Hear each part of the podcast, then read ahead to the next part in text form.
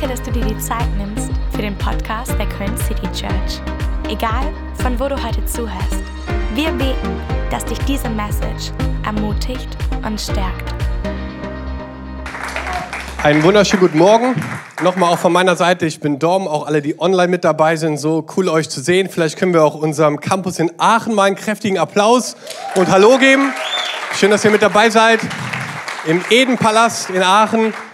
Richtig cool. Wir sind eine Kirche, die in drei Städten unterwegs ist, in Bergisch Gladbach und in Köln und auch in Aachen. Und wir feiern heute an alle diesen drei Standorten Gottesdienst und freuen uns riesig über dieses Privileg, in drei Städten am Start zu sein heute Morgen.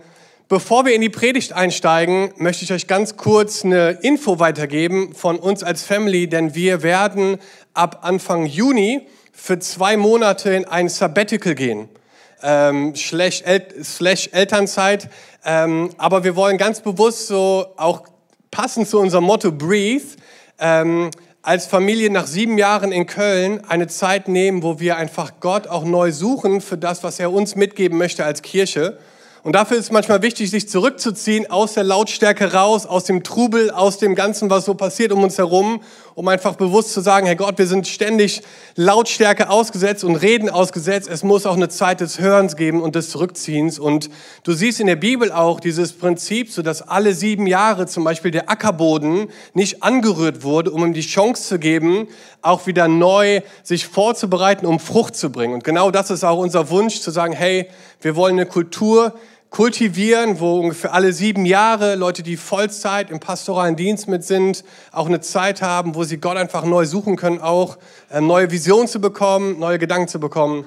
Genau, nur, dass ihr mit, nur damit ihr es wisst und äh, wir können über Mail, äh, werden Mails weitergeleitet und wir haben alles versucht vorzubereiten auch, ähm, damit es so entspannt wie möglich läuft diese Zeit, aber wir wollten euch einfach da jetzt schon mit reinnehmen.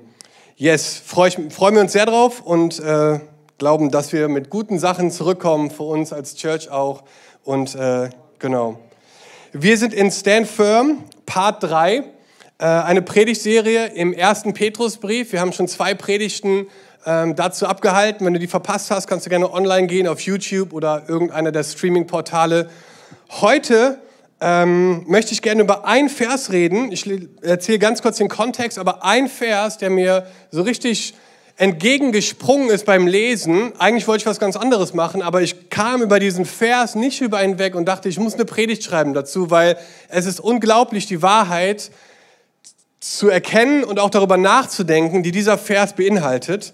Und wir fangen gemeinsam an, 1. Petrus 2. Wir lesen so ein paar Verse, also fünf, um genau zu sein. Äh, wir starten im Vers 20. Und da steht folgendes, kann denn jemand stolz darauf sein, wenn er die gerechte Strafe für sein böses Handeln auf sich nimmt? Erträgt aber jemand Leid, obwohl er nur Gutes getan hat, dann findet das Gottes Anerkennung. Denn dazu hat Gott euch berufen. Auch Christus hat ja für euch gelitten und er hat euch ein Beispiel gegeben, dem ihr folgen sollt. Er hat sein Leben lang keine Sünde getan, nie kam ein betrügerisches Wort über seine Lippen. Beschimpfungen ertrug er, ohne mit Vergeltung zu drohen. Gegen die Misshandlungen wehrte er sich nicht, lieber vertraute er sein Leben Gott an, der ein gerechter Richter ist. Christus hat unsere Sünden auf sich genommen und sie am eigenen Leib zum Kreuz hinaufgetragen. Das bedeutet, dass wir für die Sünde tot sind und jetzt leben können, wie es Gott gefällt. Durch seine Wunden hat Christus euch geheilt. Früher seid ihr herumgeirrt wie Schafe, die sich verlaufen hatten, aber jetzt seid ihr zu eurem guten Hirten zurückgekehrt, zu Christus, der euch auf den rechten Weg führt und schützt. Und der Vers, der mir so rausgesprungen ist, ist in Vers 21, dieser Nebensatz hier, also vermeintlicher Nebensatz, ich mache ihn heute zum Hauptsatz, wo steht, denn Jesus hat uns ein Beispiel gegeben, dem wir folgen sollen. Und mein Titel ist zum Beispiel, wie kann Jesus mein Vorbild werden? Und Jesus, wir danken dir für dein Wort. Und ich bete, dass du es heute lebendig machst, dass es in unser Herz hineingeht, in unsere Seele, Gott, dass du neue Erkenntnis schenkst, neue Offenbarung, Gott. Ich danke dir, dass du uns liebst. Ich danke dir, dass du für uns bist, für jeden Mann und jede Frau, die einfach heute hier sitzt. Ich danke dir, dass du unser Leben kennst und, und da, wo wir gerade stehen, Gott. Und ich bete jetzt, ob hier in Köln, online, in Aachen, Gott, dass du jetzt kommst und diesen Raum erfüllst mit deiner Gegenwart. Wir loben und preisen dich in deinem Namen. Amen. Alright, wo sind die Eltern unter uns? Gibt es jemand hier, der mehr als zwei Kinder hat? Zwei. Come on. Yes. Eins ist auch super. Bei zwei wird es nochmal richtig spannend. Es gibt so eine Verteilung der, ähm, ich weiß gar nicht, was für eine Prozentzahl das ist. Ich glaube, wie viel Aufmerksamkeit man quasi verliert, nicht verliert, aber abgeben muss für das Kind. Und ich glaube, wenn es ein Kind ist, dann sind es irgendwie 70 Prozent, die man noch behält, weil das kann ja auch immer einer haben und der andere nicht. Und bei zwei Kindern sind es nur 50 und dann wird es irgendwie 30 und dann kannst du eigentlich mit dem Leben abschließen, glaube ich. aber wenn du zwei Kinder hast, ist ein ganz interessanter Shift weil plötzlich hast du halt ein jüngeres und ein älteres Kind und du versuchst deinem älteren Kind beizubringen, ein Vorbild zu sein. Weil er ist ja der Ältere, das Projekt der Eltern, ne? der Bundeskanzler, der Fußballprofi, wie auch immer. Das ist unser Projekt. Und auch wir haben gedacht, dass Maxim quasi das Vorbild jetzt ist für Levi, seinen größeren Bruder. Und ich kann euch nicht, nicht sagen, warum, aber irgendwie funktioniert das überhaupt nicht dieser Gedanke von der größere Bruder ist ein Vorbild, weil alles, was er ihm beibringt, sind eigentlich Dinge, die wir nicht so gut finden und wo wir sagen, das, das, das musst du dir jetzt nicht unbedingt abgucken von ihm. Und äh, da gibt es Situationen, ob es jetzt ums Essen geht oder so, wo er sagt, so, ich, ich will das nicht essen, ich mag das nicht. Ich sage, komm, sei ein gutes Beispiel für den Levi, dann isst er das auch. Nein, ich mag das nicht, ich hasse, ich hasse das. Gemüse und so. Und ich sage, hey, dann, dann wenigstens eine Erbse und eine Möhre und ein Stück Brokkoli zum Probieren. Nein, nein, nein. Und der Levi guckt sich das halt ab und nein, nein, nein, nein. Und denkst, komm, dann nur eine Erbse, ne? eine Erbse so. Und dann, nee, auch nicht. Dann riech wenigstens einmal dran, so, ne? Als Eltern wird man da sehr kreativ, glaube ich. Ey. Bah, und dann am nächsten Tag kommt er aus dem Hintergrund, und was gab's? Erbsensuppe. Und denkst hä? Das kann, also, Vorbild und Kinder, ganz spannendes Thema. Keine Ahnung, vielleicht könnt ihr uns auch Tipps geben. Gerne per Mail, in die Kommentare. Nehmen wir mit ins Sabbatical und äh, denken ernsthaft darüber nach, wie das denn besser laufen kann. Aber ein bisschen ernster vielleicht, also vielleicht den Shift so Richtung Vorbilder, die uns direkt was, also direkt auch irgendwie betreffen, Leute, die uns irgendwie auch nahestehen. Also ich finde es halt spannend zu überlegen, hey, es gibt Menschen, die wir als Vorbilder haben, ähm, und dann gibt es Momente, wo wir richtig enttäuscht sind vielleicht, weil diese Vorbildfunktion vielleicht nicht genutzt wurde. Ich bin äh, in den letzten Monaten immer wieder erstaunt gewesen über, auch, auch gerade im Kontext von Pastoren, äh, von Leuten, wo auch ich gesagt habe, es ist ein Vorbild für mich, wo Dinge passiert sind, wo ich gemerkt habe, krass, ich glaube, da kann ich gar nicht mehr so mitgehen als ein, als ein Beispiel für mein Leben. Ich glaube, da muss ich irgendwie neu überlegen, wie ich mich da positioniere auch als, als jemand, der sagt, das ist ein Vorbild, dem möchte ich nachfolgen, ne? da, da möchte ich mir ein Beispiel dran nehmen. Und das letzte Jahr war, glaube ich, richtig hart für ganz viele und äh, gerade im Kontext auch von Kirche ist die Zahl erschreckend von, von Pastoren, die auch jetzt sich zum Beispiel überlegt haben, aufzuhören. Ne? Es gab eine Umfrage in den USA, die haben gesagt, 38 der Prozent der Pastoren haben ernsthaft darüber nachgedacht, im letzten Jahr ihren Beruf an den Nagel zu hängen. 38 Prozent, dachte ich, krass, ne? Durch, durch das, was im Moment passiert ist. Und, ähm, und ich möchte heute über einfach diesen Gedanken reden, dass Jesus unser Vorbild ist, dass er ein Beispiel ist, dem wir folgen können und uns genauer noch anschauen, wie geht das konkret im Kontext von dem, was alles so passiert und was bedeutet das für uns, weil ich glaube, dass auch der Feind irgendwie ein Trophäenschrank hat mit Leuten, die irgendwie nicht mehr vielleicht Vorbilder sind, keine Beispiele mehr sind und er, er ist ganz aktiv dran, irgendwie Leuten auch zum Stolpern zu bringen und diese Serie heißt Stand Firm, weil wir halt lernen wollen, standhaft zu bleiben, trotz der Dinge, die in unserem Leben passieren, die herausfordernd sind. Und Deswegen möchte ich gerne mit euch diesen Vers 21 anschauen. Eine andere Übersetzung äh, übersetzt diesen Vers folgendermaßen. Denn dazu seid ihr berufen, weil auch Christus für euch gelitten hat und uns ein Vorbild hinterlassen hat, damit ihr seinen Fußstapfen nachfolgt. Also Christus hat uns ein Vorbild hinterlassen und wir sollen in seine Fußstapfen hineintreten. Das ist ein Bild von Jüngerschaft. Wisst ihr, ein Jünger, also das Wort auch Jünger, bedeutet, dass du quasi nachfolgst, dass du ein Schüler, ein Student bist, dass du ein Azubi bist von Jesus. Und das Interessante ist, in der Bibel gab es ganz viele Arten von Jünger. Also auch Mose hatte Jünger, Johannes der Täufer hatte auch Jünger und auch Jesus hatte Jünger. Und der Gedanke dahinter ist so, dass du jemanden hast und du spielst zum Beispiel super gerne Gitarre und bist richtig gut da drin und plötzlich kommt der Gitarrist schlechthin in deine Stadt und macht online einen Post darüber, dass er Unterrichtsstunden gibt und du denkst, boah, wenn ich mich jetzt melde und mit ihm quasi Unterricht haben könnte, dann würde ich vielleicht in ein paar Jahren auch so spielen wie er. Das ist das Bild von Jüngerschaft, dass du sagst, so, hey, das wäre der Hammer von ihm zu lernen, weil ich vielleicht irgendwann so werde wie er. In Matthäus 10, Vers 25 sagt Jesus, es ist dem Jünger genug, dass er werde wie sein Lehrer. Und hier ist das Spannende, und ich will jetzt nicht mega kontrovers werden, aber denk mal ganz kurz darüber nach, weil ich glaube, was wir gemacht haben in unseren Kreisen in Kirche ist, das Wort Christ etwas runterzuspielen oder ein bisschen zu verwässern, weil heutzutage ist es oft so, hey, du, du triffst eine Entscheidung für Jesus, du wirst Christ und wirst dann ein Jünger von Jesus und lernst von ihm. Aber in der ersten, im ersten Jahrhundert, in den ersten Gemeinden war das eigentlich genau andersrum weil die Leute in der Apostelgeschichte, die ersten Christen, wurden irgendwann Christen genannt, weil Leute gesagt haben, krass, ihr denkt so, ihr redet so, ihr handelt so wie Jesus, könnte es sein, dass ihr Christen seid.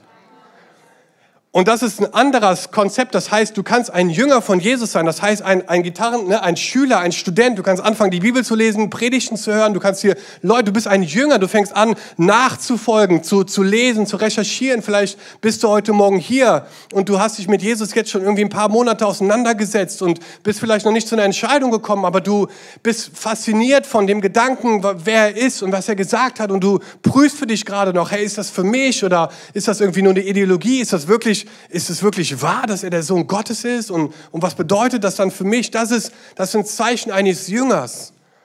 Und irgendwann kommt dann der Punkt, wo du sagst so, hey, Jesus ist nicht nur irgendwie ein Konzept für mich, sondern er ist mein Vorbild. Ich will in seinen Fußstapfen wandern. Und das ist der Moment, wo du Christ wirst. Und sagst du, hey, jetzt, jetzt bin ich quasi, jetzt bin ich nicht wie Jesus, aber ich möchte wie Jesus werden. Versteht ihr den Unterschied? Und ich glaube, manchmal haben wir dieses Wort so ein bisschen schnell salopp so in den Raum geworfen, aber eigentlich bedeutet es, Christ zu sein, so zu sein wie Jesus. Das Wort Christians in, Englisch zum Beispiel heißt eigentlich kleine Jesusse. Ne, Christians, Christ, Christians ist so eine, nicht Verniedlichung, aber so eine kleine, also kleine, kleine Jesusse. Und und das ist genau das, wo ich heute mit euch drauf eingehen möchte, weil ich glaube, dass das ein Riesenschlüssel ist, das zu verstehen in unserem Leben und wie wir das kultivieren können. Und wenn wir dieses Bild nehmen, zu sagen, okay Gott, wir wollen, dass du unser Vorbild bist, wir wollen in deinen Fußstapfen treten, wir wollen von dir lernen als deine Jünger, aber wir wollen auch, dass Leute sagen, krass, so wie, so wie er redet, so wie sie handelt, so wie er denkt, ich glaube, der muss ein Christ sein. Und ich gehe mal heute davon aus, oder ich, ich möchte heute einfach mal so die These aufstellen, dass so diese, dieses Chor, das Kernprinzip von Nachfolge oder von, von, von Vorbild sein, von Jesus als Vorbild nehmen, das Wichtigste, so die, diese Basics vielleicht, diese, dieser allererste Schritt ist eine echte Abhängigkeit von Jesus zu kultivieren. Echte, echte Abhängigkeit. Und davon und darüber möchte ich gerne mit euch reden. Und ich habe euch vier Gedanken mitgebracht zur Abhängigkeit. Jesus sagt zum Beispiel in Johannes 15, Vers 5, getrennt von mir könnt ihr nichts tun. Das heißt, wenn wir nicht diese Abhängigkeit verstehen, diese Abhängigkeit kultivieren, ist es unmöglich, Jesus als Beispiel zu nehmen und als Vorbild zu nehmen. Und in Matthäus 5 geht Jesus auf diesen Berg und er fängt an, die Bergpredigt vorzubereiten. Und der erste Vers, das aller, sein Opening Statement von dieser Bergpredigt ist dieses Prinzip der Abhängigkeit. Denn er sagt in Matthäus 5, Vers 3, glückselig sind die geistlich Armen, denn ihrer ist das Reich der Himmel.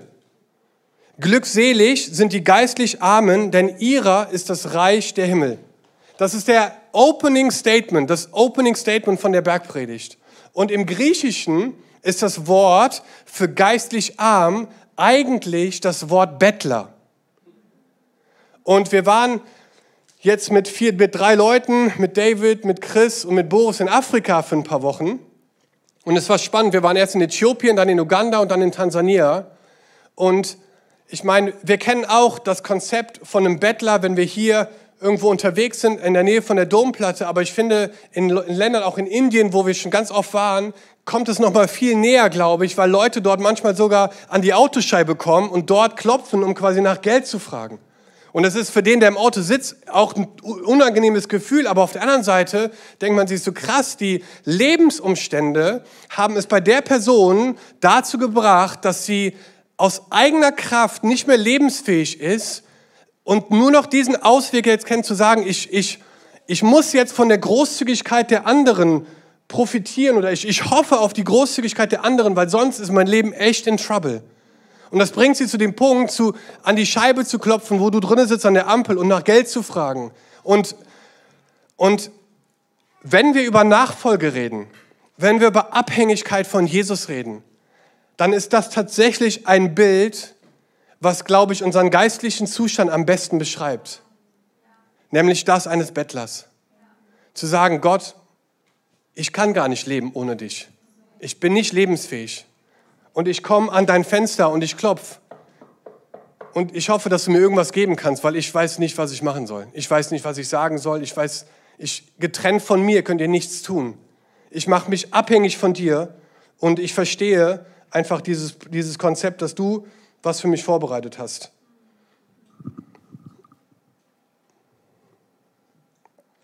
Gesegnet sind die Bettler.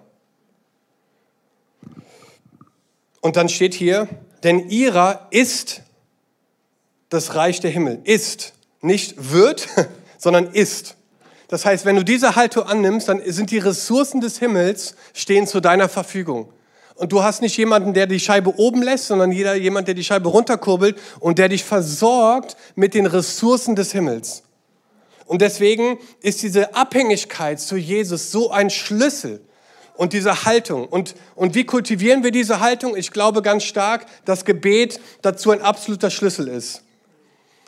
Gebet ist unser Zugang zu Gott. In Lukas 11 ist das einzige Mal, wo die Jünger quasi Jesus fragen, dass er sie etwas lehren soll. Und es ist die Lehre und die Frage nach dem Gebet. deswegen ist Gebet dein größter Freund. Es öffnet nämlich die Tür in Gottes Gegenwart.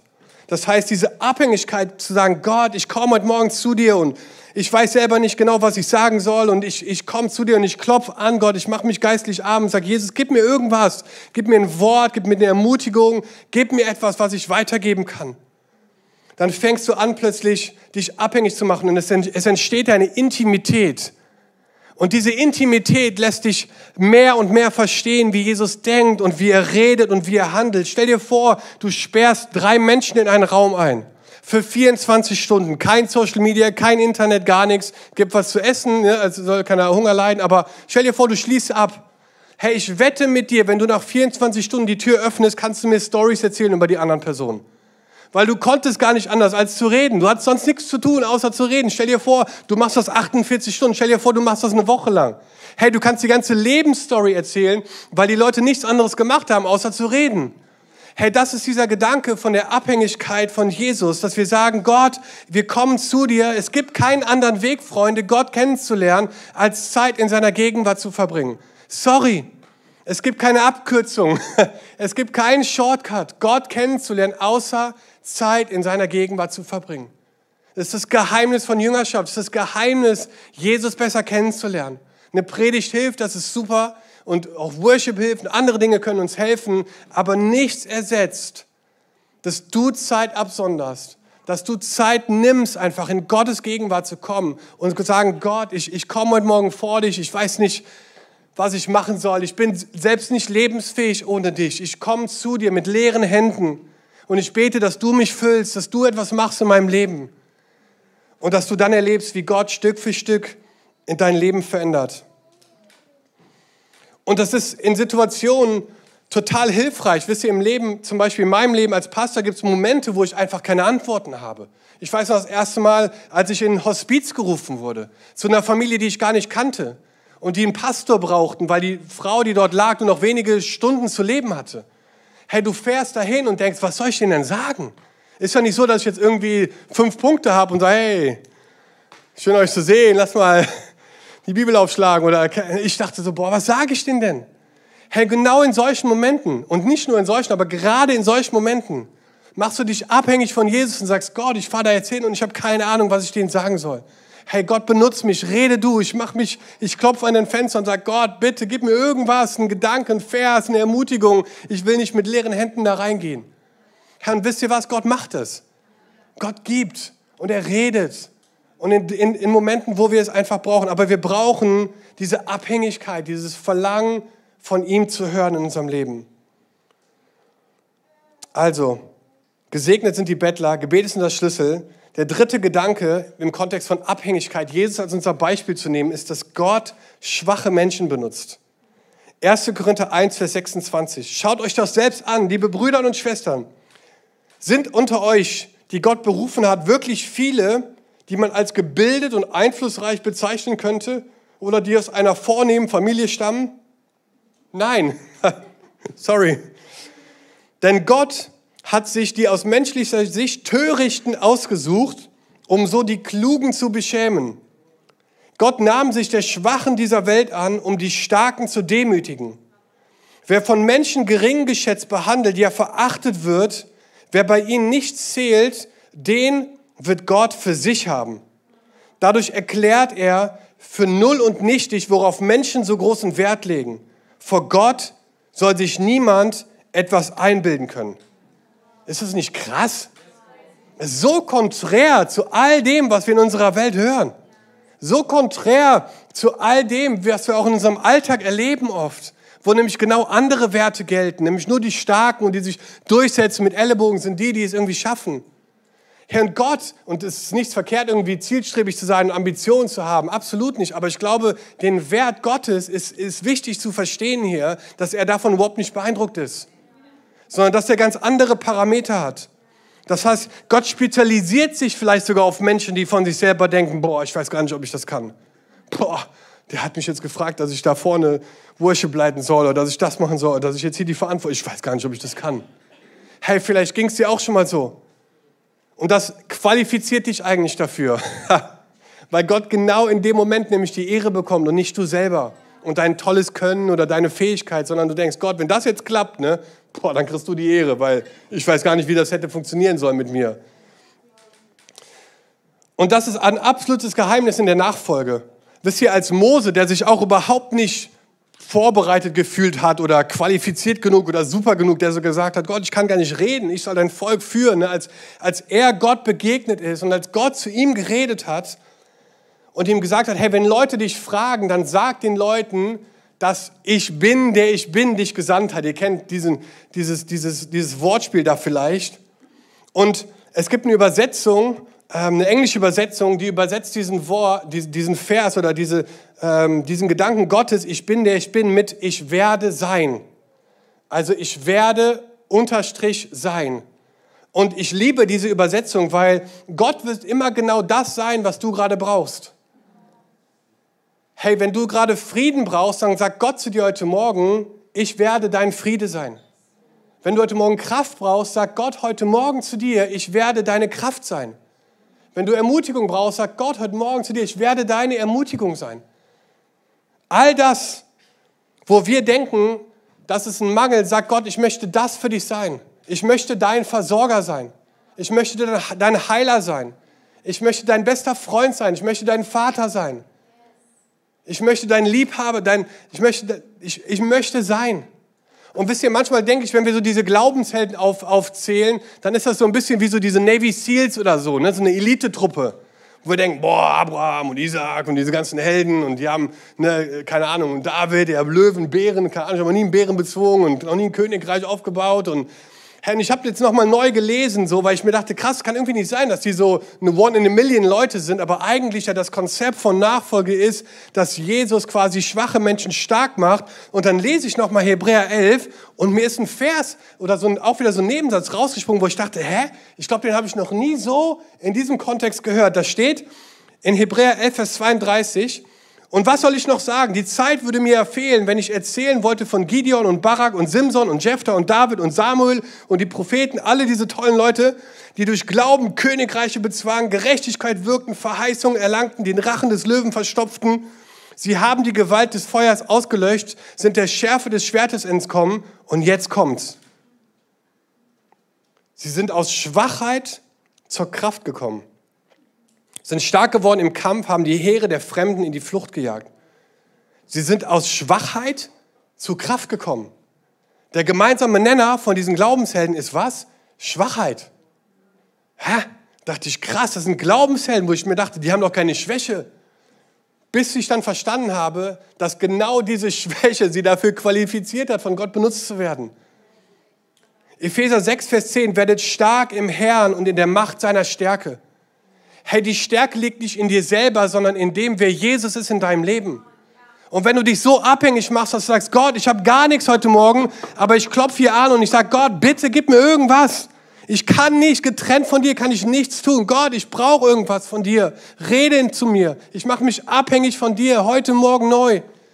Herr, dann ist Gott jemand, der sagt so, hey, ich mache dich stark, ich werde sein. Ich werde genau das sein, was du heute brauchst. Und er gibt es dir, freizügig. Wisst ihr, mein Vater war beim SEK bis vor ein paar Monaten oder beim Personenschutz. Und als ich groß wurde, war das manchmal ein Vorteil, weil ich wurde auch schon ein, zwei Mal irgendwie zusammengeschlagen als kleines Kind und hatte aber einen Vater, der beim SEK war und ich wollte gar nicht unbedingt, dass er eingreift, aber er hatte sich nicht nehmen lassen, in Einsatzmodus zu gehen, um für mich in die Bresche zu springen. Und ich weiß noch einmal in der vierten Klasse kam ich nach Hause mit so ein paar blauen Augen, weil einer aus der achten Klasse oder so mich vermöbelt hat. Und er hat das gesehen und wir sind auf den Spielplatz gegangen und er hat ihm halt eine richtig krasse Ansage gemacht, diesem Typ. Und er hat mich danach nie wieder angefasst oder angeguckt oder irgendwas mit mir gemacht. Und ich dachte eigentlich, danach wird es viel schlimmer. Aber er hatte so Schiss irgendwie, dass er nie wieder was gemacht hat. Ich wurde dadurch nicht, ich, ich war nicht stärker, ich als Dom war nicht stärker in dem Moment. Ich habe auch nicht Karate gelernt in dem Moment, ich habe auch nicht Selbstverteidigung, irgendwas, ich habe auch keinen schwarzen Gurt. Aber die Gegenwart meines Vaters hat mich stärker gemacht. Und genau das ist dieser Gedanke. Wisst ihr, das werde stark im Herrn und in der Macht seiner Stärke hey, dass Gott ist deine Stärke und er macht dich stark in den Momenten, wo wir es nicht sind. Und wir können uns darauf vertrauen, dass seine Gegenwart alles verändert. Und dazu braucht es leere Gefäße. Dazu braucht es diese Haltung von einem Bettler, geistlich gesehen. Und das ist mein letzter Punkt. Gott möchte leere Gefäße. Er möchte leere Gefäße. Wisst ihr, ich glaube tatsächlich ganz oft, dass wir total voll sind ähm, von uns selber so und abhängig von uns selber. Und ich bin davon überzeugt, ich habe mir diesen Satz aufgeschrieben, je mehr, Lehre, je mehr Lehre du Gott präsentieren kannst, desto mehr kannst du von seiner Fülle empfangen. Das Problem ist, dass viele Christen aber schon voll sind. Dass da gar keine Lehre vorhanden ist. Voll vielleicht von Talenten oder Gaben, wo du denkst, hey, das, das kriege ich super hin und meine eigene Erkenntnis, meine eigene Weisheit. Ich bin mittlerweile schon so lange mit Jesus unterwegs, ich habe schon viel verstanden und du bist quasi voll schon von deinen eigenen Erkenntnissen und Einsichten und es braucht eine neue Entscheidung zu sagen, Gott, ohne dich kann ich gar nichts tun. Und ich komme heute Morgen zu dir als ein jemand, der geistlich arm ist, der sagt, Gott, ich, ich brauche ich brauch deine Gnade, deine Barmherzigkeit, dein Reden, deine Weisheit, weil ich kann es selber nicht. Herr, das ist eine Haltung, glaube ich, gerade in, in Stürmen standhaft zu bleiben. Und das war ein Vers, der mich total ermutigt hatte, weil ich glaube, dass Gottes Geist sich gerne ausgießen möchte über dein Leben, aber die Voraussetzung ist, dass du leer bist. Hey, wenn er in ein volles Gefäß was reinschüttet, dann, dann passt nichts mehr rein. Aber wenn du dich leerst vor Gott, dann kann er dieses Gefäß füllen mit so viel mehr, als vielleicht du bis jetzt mit ihm erlebt hast. Und ich glaube tatsächlich, um Jesus als Vorbild zu nehmen, um ihm als, als ein Beispiel zu haben, wo wir sagen, wir wollen in seine Fußstapfen treten, wir wollen mehr so werden wie er, müssen wir diese Haltung annehmen, die auch er angenommen hat und gesagt hat, hey, vom, getrennt vom Vater kann ich nichts tun. Und dass wir einfach heute Morgen eine Entscheidung treffen, zu sagen, Jesus, wir beten, dass du heute Morgen mit mir beginnst und dass du neu eine Abhängigkeit schenkst in meinem Leben, dir nachzufolgen. Und ich würde das total gerne mit euch zum Ende dieser, dieser Predigt machen, dass wir gemeinsam einfach heute eine Entscheidung treffen dafür, uns abhängig zu machen von Gott, wenn es gut läuft und wenn es absolut nicht gut läuft. Ich weiß noch, mein Pastor Dave, unter dem ich dienen durfte einige Jahre, als er von der Bibelschule kam, wurde er in eine Gemeinde eingesetzt und innerhalb von zwei Jahren wurde diese Gemeinde geschlossen, weil keiner mehr kam ist ermutigend, ne? für einen, der frisch von der Bibelschule kommt. Du investierst dich zwei Jahre in der Church und es kommen immer weniger Leute und du gibst dein Bestes und du betest und, du, und, und es passiert gar nichts. Und er hat eine zweite Gemeinde gestartet, hat nicht aufgegeben, stand firm, er blieb treu, er blieb dabei. Gab viele Momente, wo er es irgendwie wegwerfen wollte. Und Gott hat so krass gewirkt. Da war eine Zeit von zwei Jahren ungefähr, wo es fast schon wie eine Art Erweckung war, wo so viele Menschen übernatürlich zum Glauben gekommen sind, so viele Heilungen passiert sind, dass er dachte, hä, ich habe eigentlich gefühlt gar nichts anders gemacht. Aber es ist eigentlich egal, weil am Ende des Tages zählt, wie abhängig wir von Jesus sind. Ob es richtig gut läuft oder richtig schwer läuft, deine Abhängigkeit zu Jesus ist das, was den Unterschied macht. Dass er dich auffüllt in Zeiten, wo es richtig schwierig ist und dass er dich auffüllt in Zeiten, wo es richtig gut läuft. Aber dass er derjenige ist, wo du hinkommst und sagst, Gott, ich möchte neu was von dir empfangen und ich habe selber dir nicht viel zu bieten, außer ein halbes Glas oder noch weniger. Und ich bete, dass du was hineinfüllst in mein Leben. Und ich glaube, dass das einen Unterschied macht in unserem Leben. Und ich möchte dich ermutigen, einfach jemand zu sein, der von diesem Tag an bis zum Ende seines Lebens in dieser Abhängigkeit lebt, in dieser radikalen Abhängigkeit zu Jesus, zu sagen, Gott, ich mache mich leer vor dir, damit du mich füllen kannst. Und vielleicht können wir das heute Morgen zusammen machen. Lass uns mal zusammen aufstehen vielleicht.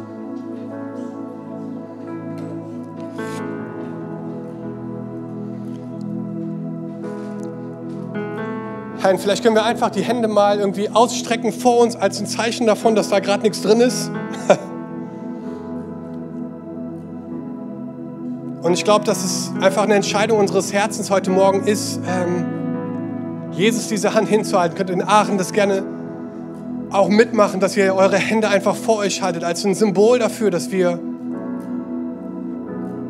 uns einfach leer machen heute Morgen vor Gott und sagen, Gott, wir wir kommen heute vor dich und wir wollen in, in radikaler Abhängigkeit zu dir leben, Jesus. Wir wollen verstehen, sodass du die Fülle unseres Lebens bist, Gott. Und ich bete jetzt, Geist Gottes, dass du uns füllst, Herr. Gott, wir machen uns leer vor dir, geistlich, Gott. Wir sagen, Gott, wir brauchen was von dir, Herr. Wir können es nicht allein. In unserer eigenen Kraft und Stärke und Erkenntnis. Wir brauchen dein Reden. Wir brauchen dein Wirken, Jesus. Wir wollen deinem Beispiel nachfolgen, in dieser Abhängigkeit mit dem Vater zu leben. Und da bete ich für jeden Einzelnen von uns, dass du dort neues Verlangen schenkst, eine neue Leidenschaft schenkst. Wir möchten lernen, die Dinge so zu tun, wie du sie getan hast. Wir möchten lernen, so zu werden wie du, so zu denken wie du, so zu reden wie du, Jesus. Wir wollen dir ähnlicher werden. Wir wollen, dass Menschen sagen, wow, guck mal, wie er redet, wie er handelt, wie er denkt. Das kann doch nicht sein. Vielleicht ist er ein Christ. Gott, ich bete, dass du ein Spiegelbild bist in unserem Leben, Gott. Und da, wo wir stolpern, da, wo Dinge nicht richtig laufen, Gott, da bete ich, dass du Vergebung schenkst, Erneuerung schenkst. Danke dir, dass deine Gnade so riesig ist.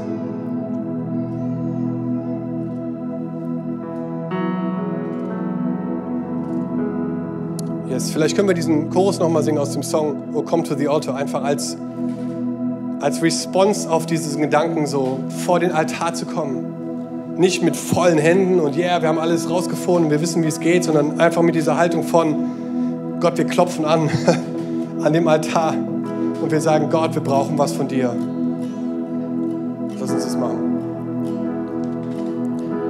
Oh, come to the altar, the Father's